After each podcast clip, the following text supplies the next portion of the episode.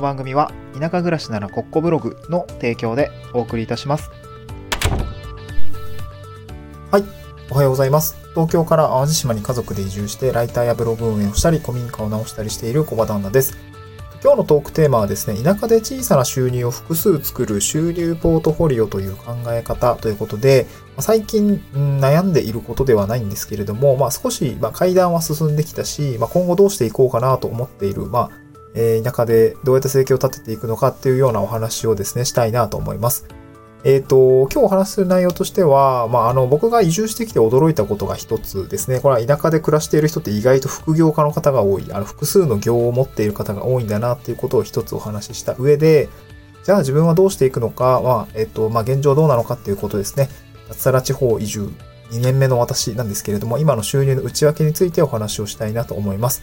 そして最後、収入ポートフォリオをどうしていこうかなということをですね、今考えていることと、これからね、地方移住をしたりとか、え移住後に暮らしていく、まあ、地域で生計を立てていくっていうことをですね、あの、まあ、どういうふうに捉えていけばいいのかみたいな、まあ、少し、うん、まあ、助言で、助言できるほどの、あの、ことはやってないので、うん、なんだろうな、まあ、一緒に考えていきませんかみたいな話をしたいなと思います。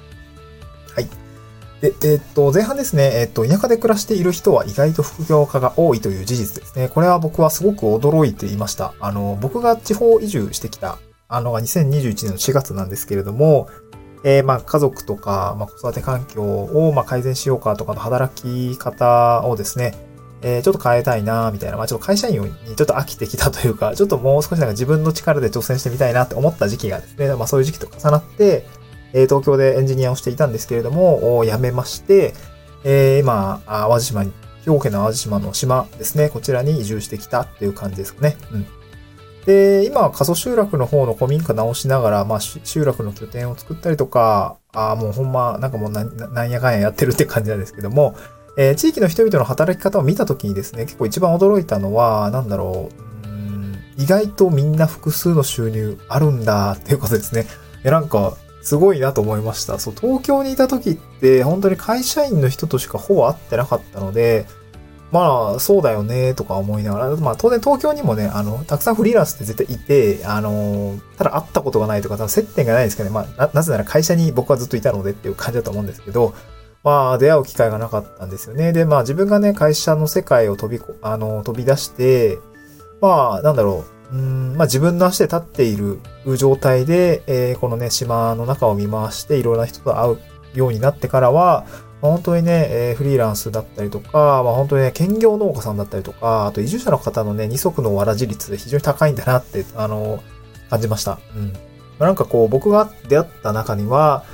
まあ、当然兼業農家で、えっ、ー、とまあ、畜、畜産？畜産？酪農？あれ？えー、なんか牛育てて、えー、いながら農家もやりつつ、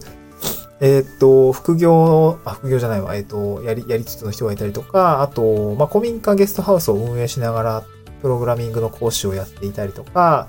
えー、あとはカフェをやりながらライターをやっている人がいたりとかですかね。なんかそれがね、なんかこう当たり前みたいな感じの世界に入ってきている感じがするんですよね。まあ僕がそういう世界にちょっと触れるようになったから、えー、そういう人と出会って、なんか多く見えているのかもしれないですね。まあその、こっちでもね、会社員でしか働いてなければ、もしかしたらそういう、う感じあの、フリーランスってそんな、なんだろうな、多様な働き方をしている人はあんま接点ないな、みたいになっていたかもしれないんですけれどもね。うん、結構やっぱ公務員とか多いんで。でも、なんか働き方をなんだろうな、変えてからは、本当に田舎で暮らしてる人って、マジ意外と副業が多いなっていうことを感じた次第でございます。じゃあですね、まあちょっと収入のお話になっていくんですけど、脱サラ地方移住したあ僕2年目なんですけども、今の収入の内訳ってどうなっているのっていうことを、まあ唐突に言ってる、なんか唐突だな、唐突に言うんですけど、まあ、現状ですね、収入っていうのは、今地域おこし協力隊の業務委託契約が締結しているので、こちらが22万5千円入ってきます。22.5万円ですね、入って。で、副業としては今、ライターで、まあ、3万円から、あ先月は7万円ぐらいまで、えー、上がりましたね。うん。で、えー、その、その他は法人向けの資料制作代行みたいなところが1から3万円入ってきていたりですとか、まあ、あとはね、細々としたものですね、ブログの収入だったりとか、まあ、アフィリエイトですかね。あと、コンテンツの収入ですかね。えー、電子書籍、Kindle とかの収入、まあ、印税みたいなのが、まあ、えー、本当にね、えー、端数、端数レベルですけれども、1から、自立もで1から2万円ぐらい入っているっていうような状況ですね。うん。だから合わせると、だいたい30万円ぐらいですかね。うん、まあ、運が良ければ30万に乗るかどうかっていう感じですかね。うん。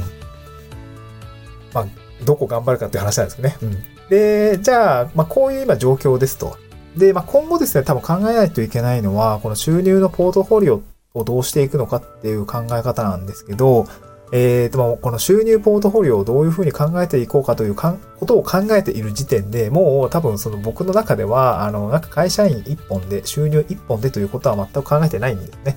そう、だから、今日トークテーマになってるんですけども、田舎でこう小さな収入を複数作るっていうことを、まあ、僕は前提に考えています。で、そういった中で収入ポートフォリオをどういうふうにしていこうかなっていうような、あまあ前提と順序になっているので、なんか今そんな状況にあるということですね。うん。まあ、そうですね。現状は地域おこし協力隊という業務委託に大きく頼っていますね。1本20万円ぐらいの太い収入があるんですけれども、まあ契約期間がありますので、まあ最大3年なんでね、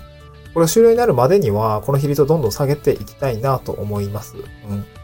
まあ、卒退するまでにね、まあ、副業で20万か30万稼げるようなスキルがつけられればとかな、そういう経験が1回でもあればですね、あ、こんくらい頑張ったら月20万いけるんだ。今月、あ、こんくらい頑張って30万いけるんだ、みたいなね、ところが分かればね、えー、なんかすごく安心はすると思うんですけど、なんかまあ最近ちょっとそういう考え方にもなならなくて、ななんていうの、この収入がね、あの、前どっかで話したんですけど、収入が、まあ、ぶっちゃけまあ何にもせんでも、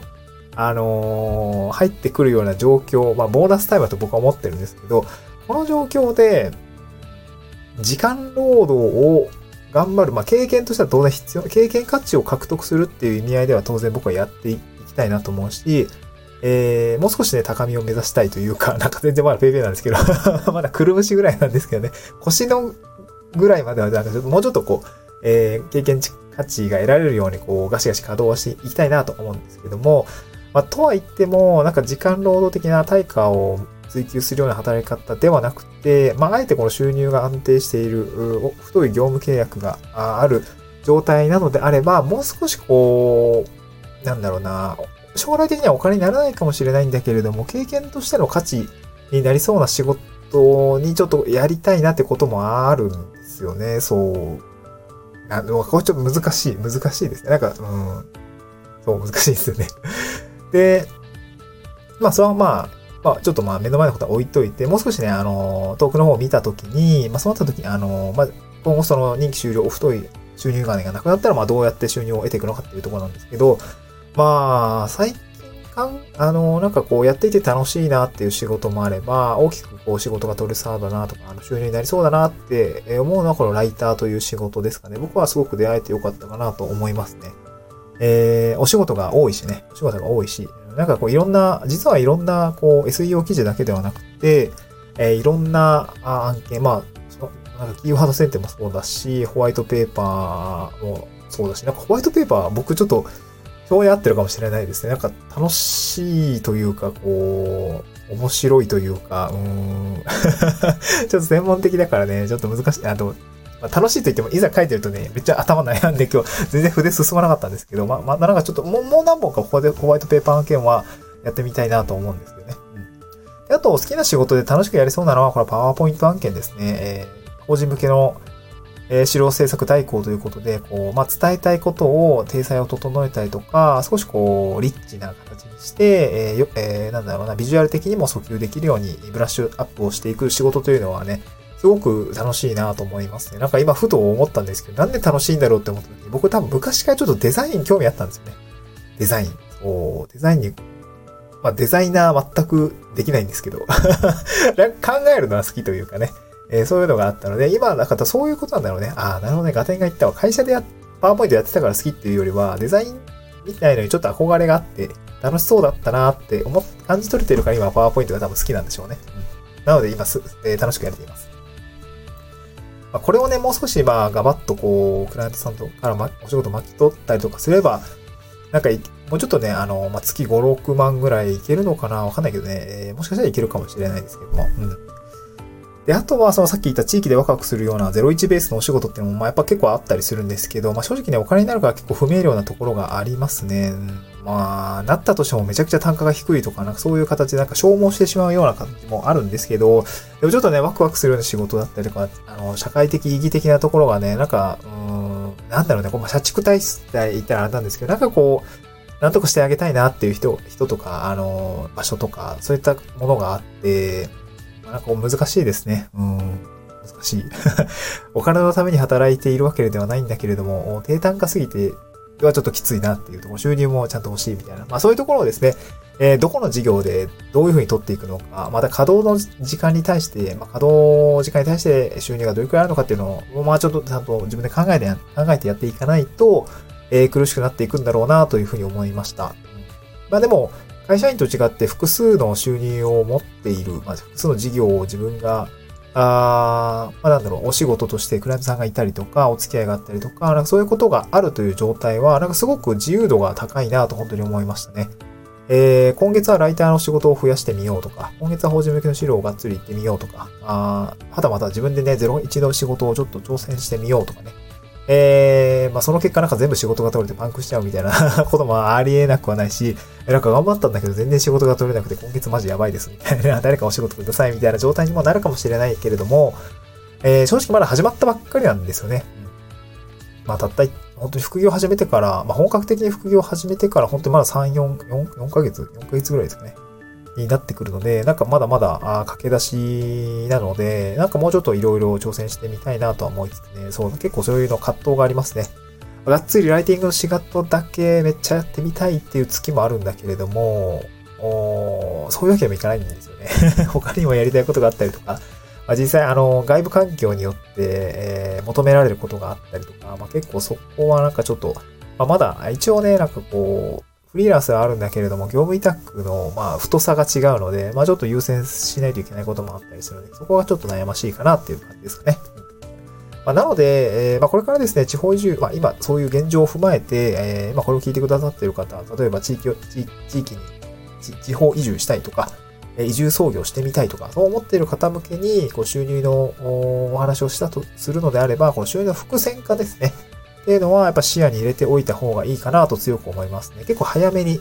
えー、なんかこう自分で食べていけるようなものを育てておくというか、あ例えば僕の場合はライターのお仕事をやってみるとか、えー、文章力を鍛えておくとか、あとは、何でしょうかね。この前地域おこし協力隊の新しい方にもお話聞いたんですけど、うん、なんかこう自分の趣味を仕事にしてみたいなってお話もしていたし、まあそれも全然いいと思いますしね。えー、僕もなんか遊びなのか仕事なのかよくわかんないことをやっていたりとか、あと古民家直してるからね、古民家ね、直ったらちゃんと、お ちゃんと事業にしたいんだけどね。これはね、ちょっと難しいかもしれないですね。うん、はい、そんな感じでございました。今日はあの、スタンド FM の概要欄にですね、ノートの台本記事を貼り付けているんですけれども、今日合わせて読みたいに、えー、移住達成者も読んでいる地方移住したい人におすすめの本5選ということで、あの、まあ、地方移住のお話とかって、まあ、こうやって、えー、ラジオ発信している人も、まあ、何人かいたりとか、ブログ書いている人もたくさんはいるのかなわかんないけど、あの、あの、いらっしゃいますし、あと、まあ、僕的には、こう、本はですね、その、過去の偉人とかとも話せる対話のツールだと思っていて、えー、やっぱ、これまで本を書いている方の考えとか、あとね、結構移住に関する本は、なんかインタビュー系が多いですね。いろんな方にインタビューしていて、結構コスパがいいというか、えー、いろんな移住経験談というのが一冊の方に詰まっていたりとかね、結構したりするので、今日、あの、その、地方移住したい人におすすめの本5選ということで、えー、今日、ブログ記事貼り付けておりますので、ぜひそちらを読んでいただければ嬉しいです。まあ、一応最後宣伝しておくんですけど、一応 Kindle 本をですね、あの、地方移住の進め方という、まあ、段取り的なところのおさ、えー、なんかこう事例みたいなのをですね、僕も Kindle 本にまとめて、えー、出版しました。490円ぐらいです。はい。まあ、そんな感じなので、えー、なんかね、えー、まあ、実はそういった、あ Kindle 本の内容も、さっきお勧めしたブログ記事に貼り付けておりますので、こちらもぜひ見ていただければ嬉しいです。また次回の収録でお会いしましょう。バイバイ。